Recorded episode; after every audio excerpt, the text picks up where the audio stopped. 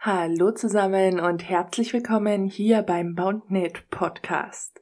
Mein Name ist Lady Julina und ich freue mich, dass du auch heute wieder reinhörst. In der heutigen Folge geht es um vier wegweisende Ratschläge für das richtige Safe Word. Ich werde mich freuen, wenn du diesen Podcast kostenlos abonnierst, regelmäßig vorbeihörst und unten in den Show Notes findest du noch einmal den Link zum Blogartikel, der übrigens kostenlos und ohne lästige Werbung und Pop-ups ist.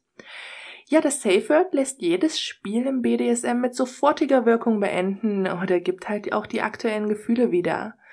Doch man kann mit vier wegweisenden Ratschlägen, die ich euch jetzt mit auf den Weg geben möchte, dann das Spiel zwischen Dom und Sub noch einmal wesentlich sicherer gestalten. Das Safe Word oder auch ein spezielles Zeichen ist ein elementarer Bestandteil einer jeden Session. Ein spezielles oder eindeutiges Signal, um sofort abzusprechen, besonders wenn die normale Sprache doch in Deutlichkeit verlieren könnte.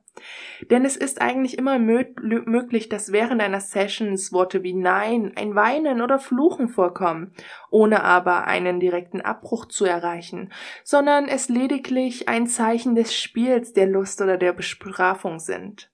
Deshalb ist es wirklich unabdingbar, ein Signal zu vereinbaren, welches die Situation sofort entschärft und zu verstehen gibt, dass Sub auf gar keinen Fall weitermachen kann. Wenn die Sprache nicht nur aus Worten besteht.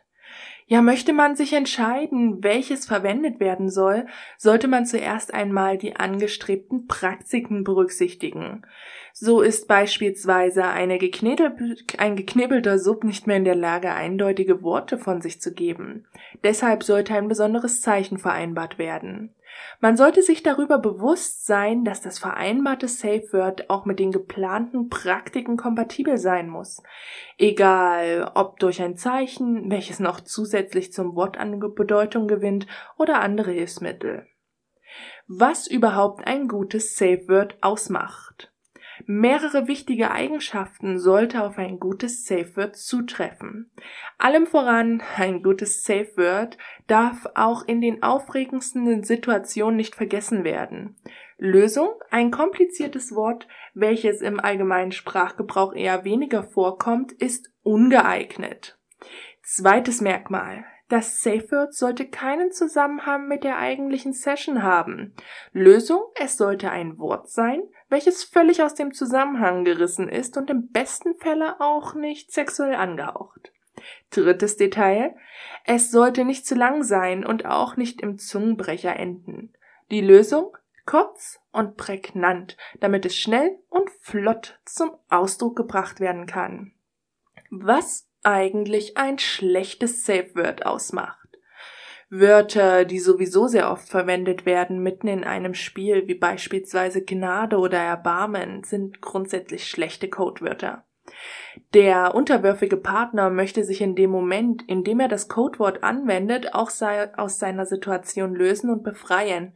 Doch wendet er solche Wörter an, zwingt er sich wieder in die Situation der Unterwürfigkeit und so wird es ungern angewendet, da man es mit Demütigung in Verbindung bringt oder es aus Stolz oder Wut nicht über die Lippen gebracht werden kann. Welche Hinweise man bei der Wahl des richtigen Codewortes beachten sollte. Ein ganz einfacher Klassiker für das Codewort ist einfach das Wort Codewort oder Safe Word. Das richtige Safe Word sollte kurz und prägnant sein. Es sollte nicht zu leicht vergessen, aber dennoch leicht zu merken sein. Hm? Beispielsweise kann man Wörter nehmen, mit denen man irgendwas nicht so erwünschtes in Verbindung bringt. Zum Beispiel ein Lebensmittel, welches man nicht so gerne mag. Nichtsdestotrotz sollte es nicht albern und klar hervorzubringen sein, ohne den Sub zu demütigen.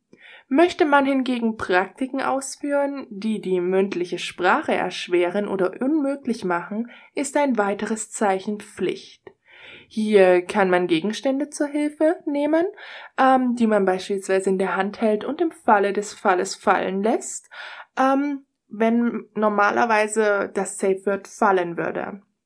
Was man dann zur Hilfe nimmt, bleibt der eigenen Entscheidung überlassen, aber sollte wirklich auf die geplante Taktik passen. Ja, das war's an der Stelle.